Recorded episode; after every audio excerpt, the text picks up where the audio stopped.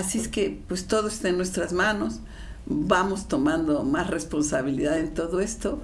Yo creo que el recordar la importancia del triunfo de la República nos puede ser de utilidad.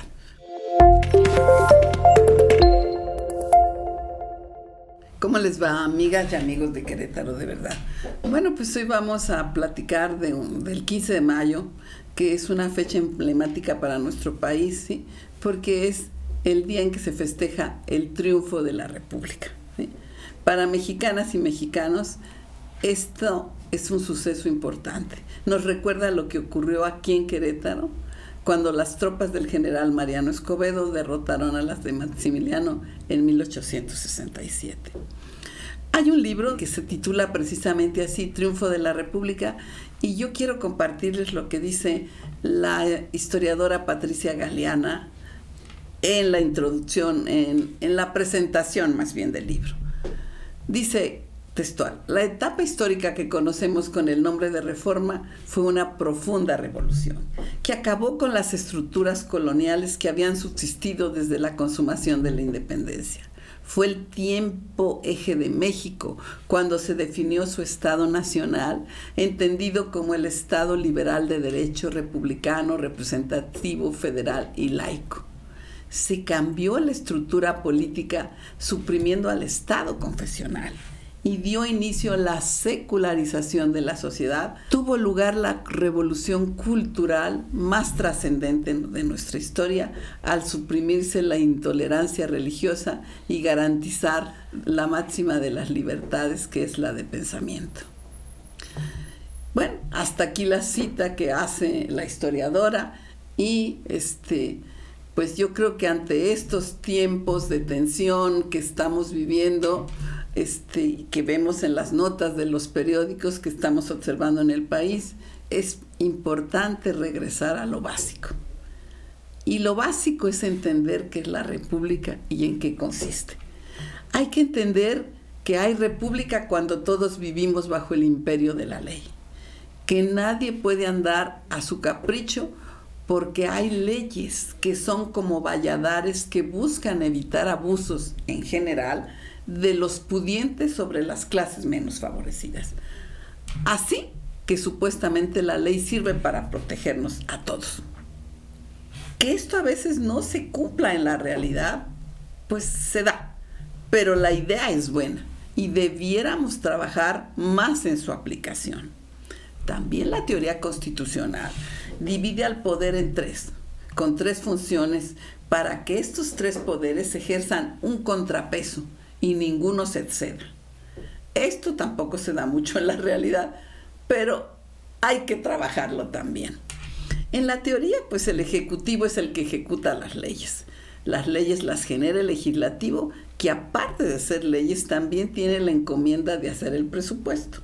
Esto es el que señala el control del dinero. ¿A quién le van a cobrar impuestos? ¿En qué se van a utilizar? La supervisión de en que se gaste bien ese dinero. Y si no se hace bien, pues también ocurre. Pero hay que exigirles que se mejoren en su desempeño. Y luego está el Poder Judicial, que si bien es cierto no está respaldado por el voto popular, pues es un poder que es el que permite a los ciudadanos y ciudadanas vivir con dignidad.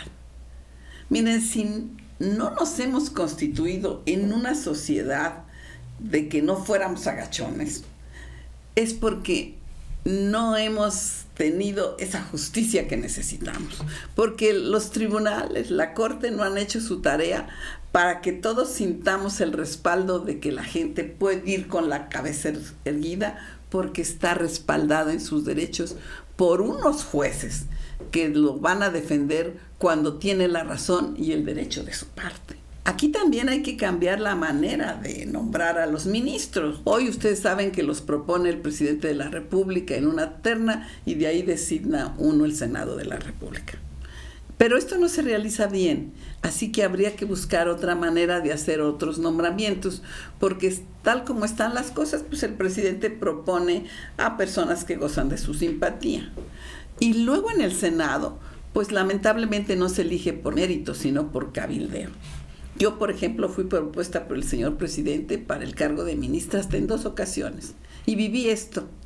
Yo iba con la idea de que le iban a echar un ojo a mi carrera judicial y, que según el desempeño iban a calificarme, pero no, todo puras componendas en donde los coordinadores de los partidos son los que llegan a acuerdos sin considerar los méritos o taras de las personas propuestas.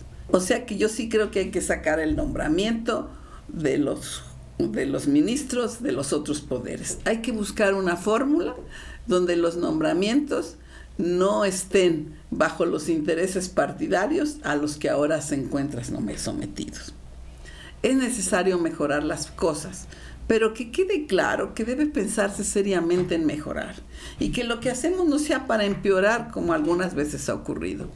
Porque, por ejemplo, mucho esfuerzo para tener una Procuraduría independiente que realmente representara a los ciudadanos, que buscara, que procurara la justicia para todos y que fuera independiente. Y pues parece que nos ha salido el tiro por la culata y porque las cosas no han dado buenos resultados.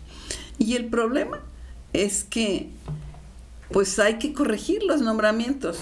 Por ejemplo, la inamovilidad que estuvo vigente en el pospoderes judicial, pues fue una muy buena idea, porque no se quería que cada seis años que había cambios de gobierno se quitara a todos los jueces y que estos estuvieran, tuvieran que estar sometidos al que los nombró. ¿Por qué? porque la función judicial sí tiene que ser independiente y siempre nada más de acuerdo con la ley. Bueno, pues entonces ya, ya se dejó de hablar de inamovilidad así abierta y entonces se acotó a 15 años los ministros, en los, en los estados 12 años los magistrados, el fiscal 9 años. ¿Sí? Esto no nos ha dado satisfacción, siempre se está señalando que hay que buscar otra manera y hay que buscarla pero para bien y entendiendo lo que significa vivir en una república y el equilibrio entre poderes. Porque si vemos nuestras opciones políticas, pues no, no son muchas, ¿sí?